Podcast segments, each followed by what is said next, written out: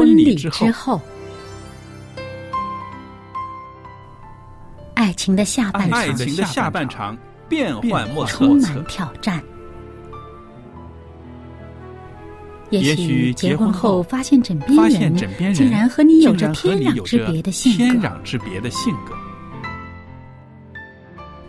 原来原来性格不不合真的会有问题。嗨，到时再说吧。哦，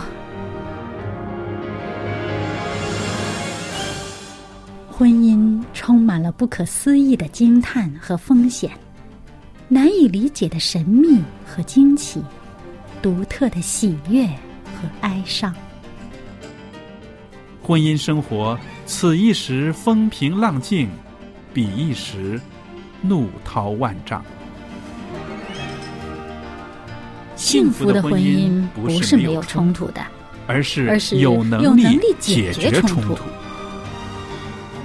两个人总比一个人好，因为二人人劳碌碌同得得美好的果美好的效。夫妻夫妻是一起承受生生命命之之恩的爱到到永远远，爱到永远。爱到永远。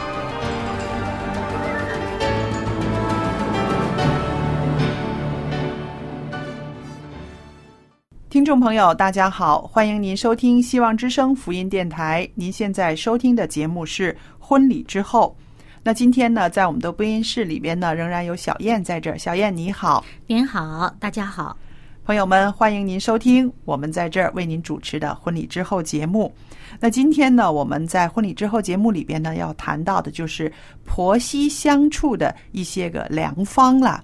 那我们在节目里面呢，常常说到这个夫妻相处有一些智慧，有一些技巧，有一些方法，但是其实啊，婆媳这也是一辈子的一个家人，对不对？嗯，那么一辈子的关系。对，他也需要我们用心的去相处，嗯，而且呢，跟婆婆、跟儿媳妇相处的时候呢，需要更多的这个调试，是不是？嗯，一来大家都是女人，第二呢，就是说两个人呢，同样在这一个同一个男人的这个身上呢，有一个非常举足轻重的地位，对不对？嗯对一个是他妈，一个是他的妻子啊。嗯，所以怎么样让婆媳之间啊、相处的好，相处的愉快，其实啊，一家子都会开心的。嗯，对。那我不久之前呢看到的这个呃文章上面说到呢，啊、一个女人呢需要在经济上独立。她这个经济上独立的原因是什么呢？我看了之后，我觉得啊，应该拿出来跟大伙儿来讨论讨论。嗯她说啊，她说，靠丈夫养活的女人呐、是不太可能获得婆婆的尊重和善待的。啊她会觉得对她 说，她会觉得她的儿子养家太辛苦了，所以婆婆呢就心疼儿子，然后呢会处处的啊、就挑剔儿媳妇了。那我觉得这个讲的太绝对了，是不是？是啊，因为这个保持经济上的独立有很多很多的原因，也有嗯很多很多的这个需要的地方。对但是这样子的理由来支持一个女人经济独立，我觉得有点牵强啊，是不是？因为有一些做丈夫的，他就不希望他的妻子在外面工作，嗯嗯他会觉得我有能力养活妻子，是我有面子，嗯。啊，是证明我有能力，嗯。啊，而且呢，如果他是特别的喜，呃，特别喜爱惜他的妻子啊，甚至有的男人会觉得，那我养活我妻子天经地义的哈啊，呃，他还需要出去工作啊，哎呦，那是我太无能了，嗯，那这是一个啊一个状态，对不对？嗯这是这个男人在主导这个，对不对？嗯但是我自己就觉得呢，啊，媳妇跟丈夫之间这个经济方面，他们应该怎么样定位？怎么样来呃来共同在这个家里面贡献自己的力量？是他们小两口的协议，嗯是他们小两口的共识，对对不对？嗯做婆婆的千万不要插一脚。嗯。尤其是像刚刚说的这种状态啊，觉得儿子要养家养儿媳妇很辛苦，然后就用此来挑剔儿媳妇，这个简直就是错的，我觉得、嗯。是吧？嗯。那我就想到圣经里面有一个婆婆非常的棒，嗯。你也会想到是不是？拿俄米。路德的婆婆，对不对？嗯。那我们就看到，在这个故事里面呢，拿俄米她不光是啊想自己的事情，因为说真的，这个老太太很命苦啊，对呀、是不是？这个离开家乡，嗯。这一家子哈，对。有丈夫有儿子，呃，一起离开嗯家乡，到等于是逃难，是，啊、到了另外一个国家，嗯。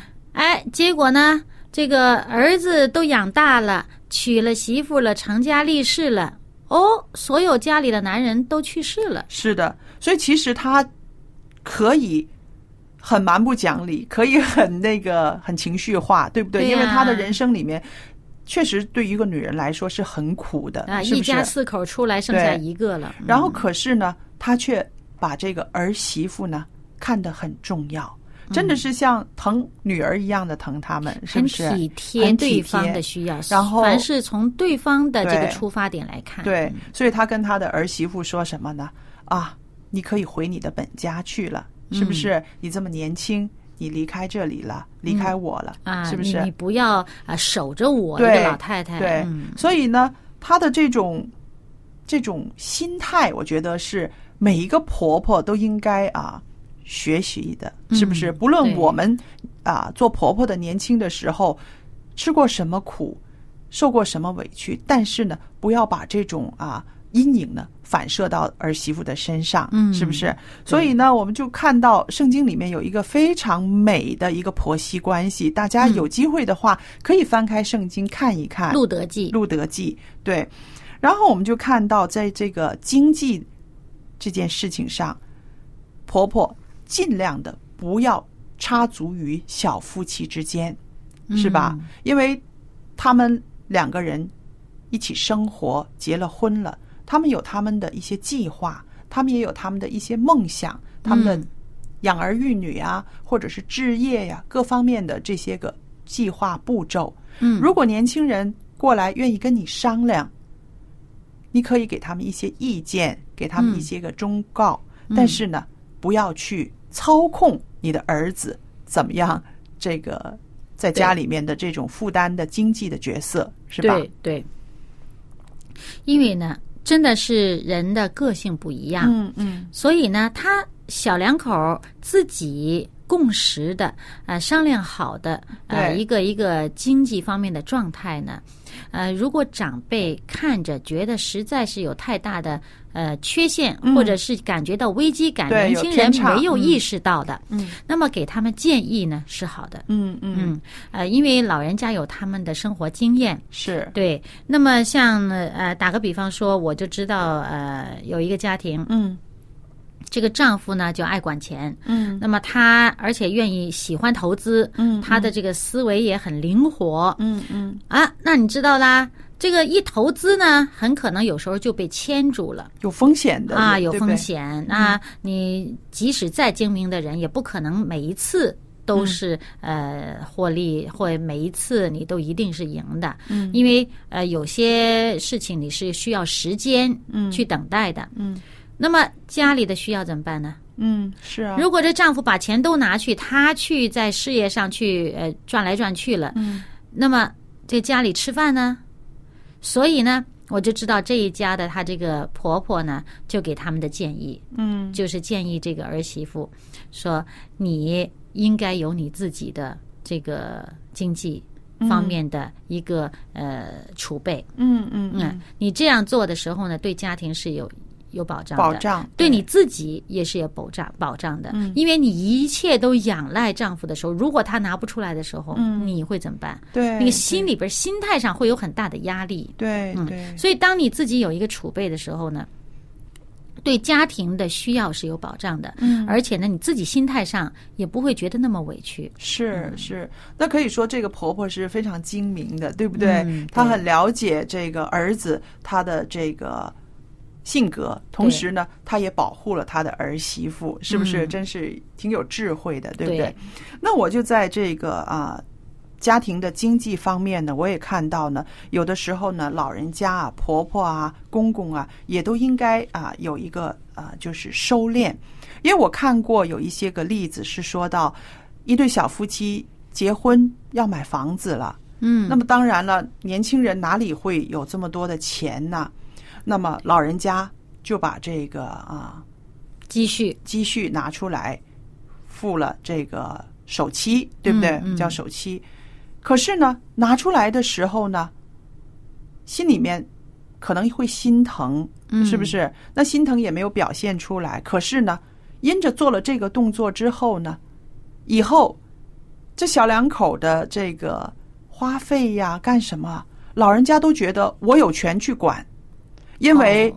我为你们买了房子，我给你们的首期，哦，你知道吗？嗯，他那个心态上面呢，他不自觉的就表现出来了。一，种操控的，操控的嗯。表现出来的。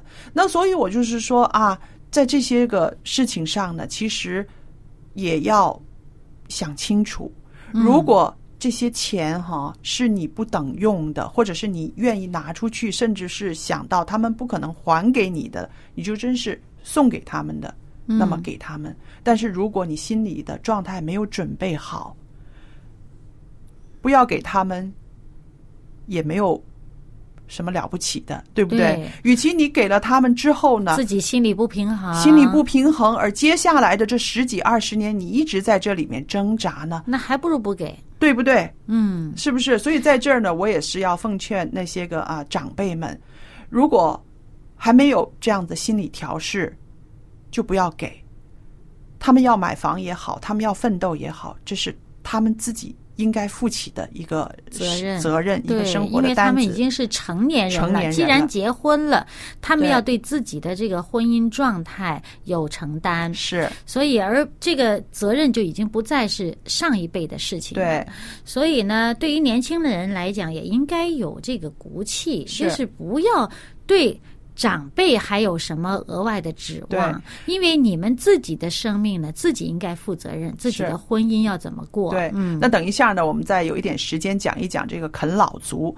但是呢，我现在在讲的这个老人家呢，我就想到呢，的确，你存出一大笔钱来不容易，嗯，但是呢，你也要了解年轻人，他们是在一个富裕的社会里面长大的，他们的消费习惯跟老一辈的人不一样，嗯是不是？对，那年轻人呢，一个星期他会觉得出去吃两顿馆子、吃三顿馆子是很平常的，跟同事的聚一聚啊，嗯朋友的生日啊。可是老人家呢，就会觉得，喂，你们那个头期、首期都攒不出来，你们有什么理由天天去外边去吃馆子去？你知道吗？对对他的心里面就会有这样子的不高兴。也就因为他们的现在人的这个生活模式哈，嗯是他们惯常在外面吃馆子，所以他才攒不出这个头期对啦。对，所以呢，那年轻人呢，他也有心里面的一个一个挣扎，就是说，我是结了婚了，我是买了房了，可是我不可以一辈子做房奴啊，我不可以没有社交啊，我没有 朋友啊，我就完全跟我的朋友。就是没有社交生活啊，这个钱我是要花费的。那其实我们看到，其实是在这个消费模式上，两代人是完全不一样的。嗯，所以能够通吗？暂时是通不了的。可是老人家呢，因为把一大笔钱拿出来了，所以心里面常常呢有这个纠结，所以呢就常常会干涉到年轻人的因为对他们来讲生活习惯了。对了，对，因为对老人家来讲，他攒这钱真是一心一意攒了这么长时间的，是，所以在他心目当中，这个分量是很重。是对，所以而且有一些老人家呢，他有一种这个需要有东西抓在手上的这种安全意识。嗯，啊，你没有东西给他拿在手上，他不踏实是啊。所以像比如说，我就遇到这样的老年人呢，嗯。他再有心要给他孩子嗯。钱，我都劝他孩子不要拿，嗯。因为这个老人家他的心态上，他是属于需要有这个看得见的钱拿在手上，他才安，就他觉得心里边才实在，对对对，所以我说你你无论怎么样，要把这钱给老人家留着，嗯。他让他心安的这一部分，也一定要让他拿在手上。嗯。嗯，所以就是说，其实啊、做后一辈的，就是年轻人，如果没有必要的话，真的不要动用老人的那个养老金，或者是说说的不。不好听是棺材本儿，是不是？因为那个对他们来说是很重要的，而且呢，就是在这个家庭的经济的计划方面，两个年轻人成熟一点，担起生活中应该负的责任。嗯，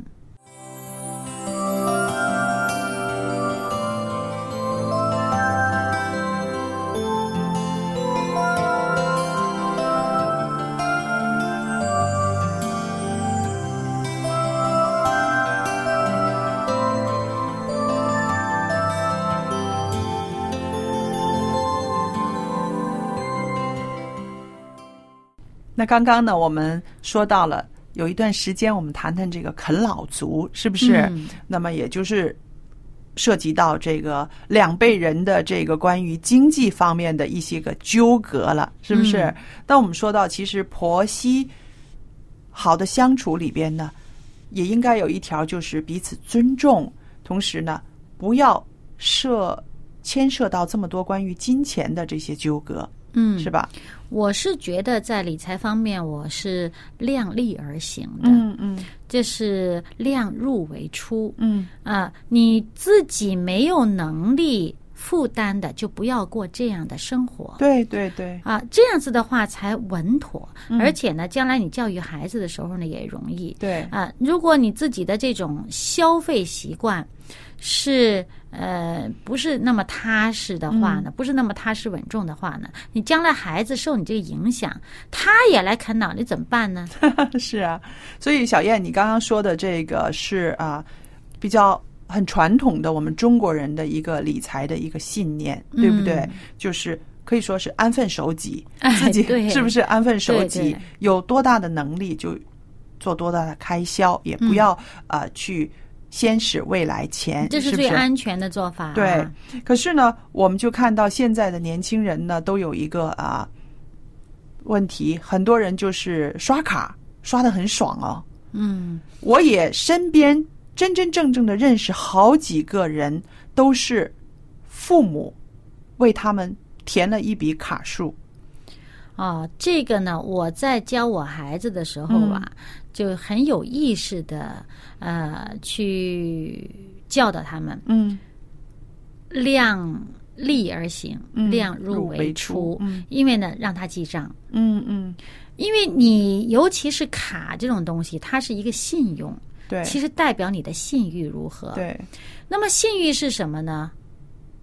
对不对？嗯你如果说我有多少，这个是银行信任你，有能力还，你嗯才有这个信用，对不对对，那么你最后你最后做出来的这个事情是让人家信不过的。嗯，那其实呢，你还需要老人家去替你垫的话，本身你自己信誉应该是已经破坏掉的了。嗯嗯嗯，那么，这个咱们不说信誉的问题，咱们就说这个钱花费上面的问题。好，你如果从小嗯。啊、比如说像我教小孩子，他他很年轻，十几岁，我给他一张信用卡，没有任何限额，嗯。他绝对不会刷过了嗯。他该刷的限度。嗯，比如说，因为他在外嘛，在在在外面念书，我嗯。没有办法不给他一个信用卡，对。交学费啊什么什么的。对，那么他其实他心里明白，知道我一个月，比如说给他一个，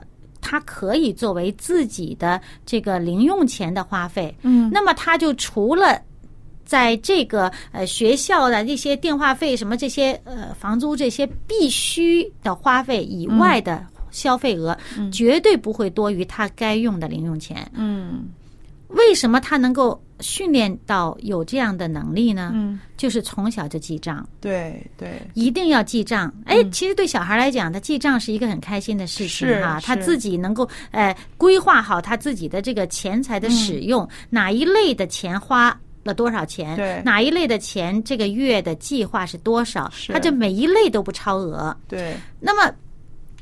另外一个孩子呢，他个性就特别主观，特别的要自己要自己弄，那他就一开始他就碰壁了，就是超超出他的预算，嗯。啊，那么当然了，呃，是可以接纳的范围。那么之后他知道碰壁了，他也就开始收敛这样子。可是我是觉得，对于我们成年人来讲啊，尤其是你有一个新的家庭的时候呢，这个计划性是很重要的。对对对，啊，那么以前呃，我的经验就是呃，管家吧，嗯。啊，那么你当你呃不记账的时候，嗯。拿了钱就去买啊，一看着什么需要就买，其实你没有花在其他地方，都是家里用的东西，嗯。但是最后超了也不知道。嗯嗯嗯，如果你计划好了，我买这一类的东西。这个月的限度是多少？那一类东西限度是多少？然后记个账的话呢，一定会有富裕的，嗯，对，因为你会在这个范围之内花费的，，会调整对啊。所以呢，记账是一个很好的方法。对，所以这个呃我们说到这个消费的观念，其实是从小可以从家里面学的，不需要是要去读什么，而是说一种习惯，对不对？那么说到这个啊，啃老，有的时候我们看到老人家因为疼孩子，是不是疼孩子，所以呢，他愿意，他愿意，可是呢，确实他已经没有这个工作能力了，他在有收入的机会很少了。那么这个钱拿出去之后啊，被小两口就给花得干干净净的，有的甚至的有一些个真的是不好的孩子，反而呢花了老人家的钱，然后两口子反过来呢把老人家赶出去的也有，是不是？那么现在还有一些啃老是什么样的情况呢？就是老人家呢，呃，工作了这么多年之后，这个退休的时候职位比较高，嗯所以他们的退休金呢是蛮富裕的，嗯就是蛮充裕的。嗯那么年轻人刚刚到社会上去工作，那么他们的工资比较低，嗯，有的时候呢还真的是还不如老人家的对这个对，有很多这样的例啊子，嗯待遇哈。所以呢，有些人就很安于去享受老人家所提供的生活环境和条件，啊，就变成呢就被呃冠名于就是被定定下这么一个称号，叫啃老族。对。那么其实呢，我觉得年轻人真的应该争气。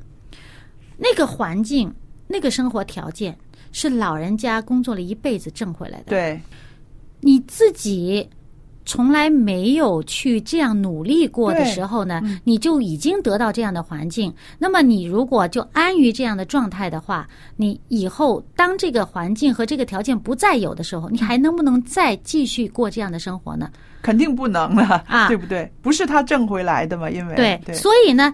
你在你自己可以去奋斗的时候，你没有去奋斗，就享受了现成的东西，其实你就失去了你这个奋斗可以得到的工作能力啊，这个经验呐、对还有这种呃努力的这种成果的这种享受。所以我也在这儿呢啊、要提醒那些个爸爸妈妈，如果你真的是疼孩子，真的让他去自己奋斗，不要用自己的金钱、自己的地位来养出一个啊没有骨气的儿子或者是女儿，对不对？嗯对，那么因为他们自己努力出来的能力哈，就算遇到任何打击，这个东西没有了，他还可以再对东山再起。对但是如果你不是呃培养出了这个能力的话，你受了打击，他就没了。对，那还有呢，就是说到这个做儿媳妇的，我们也要常常记得一句话：假如公公婆婆给你的一分钱，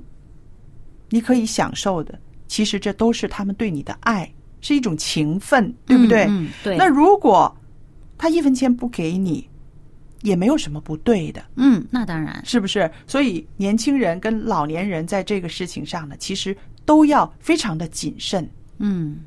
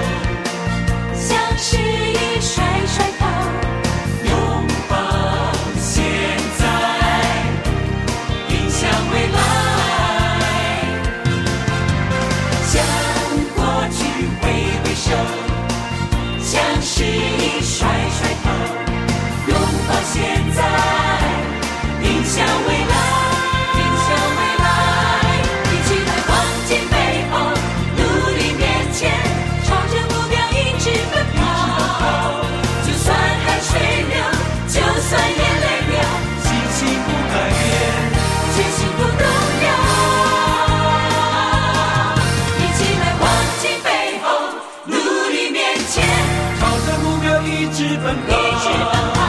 要用心的人必定能拥有甜美的果实，喜悦的回报。甜美的果实。喜悦的回报。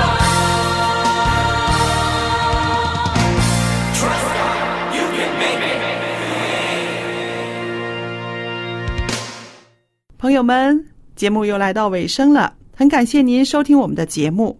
今天呢，有一本很好的书，我要送给您的。这本书的名字叫做《圣经中的妇女与我》。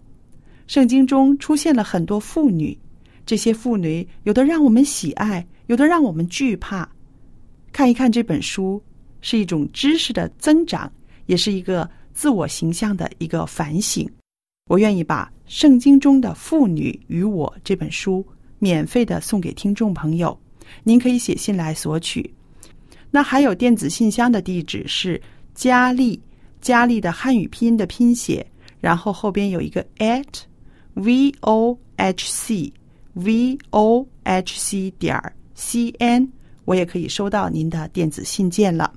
好了，今天为大家预备的婚礼之后这个节目到这要结束了，感谢您的收听和对我们电台的支持，愿上帝赐福与您的一家人和您的生活。好了，再见。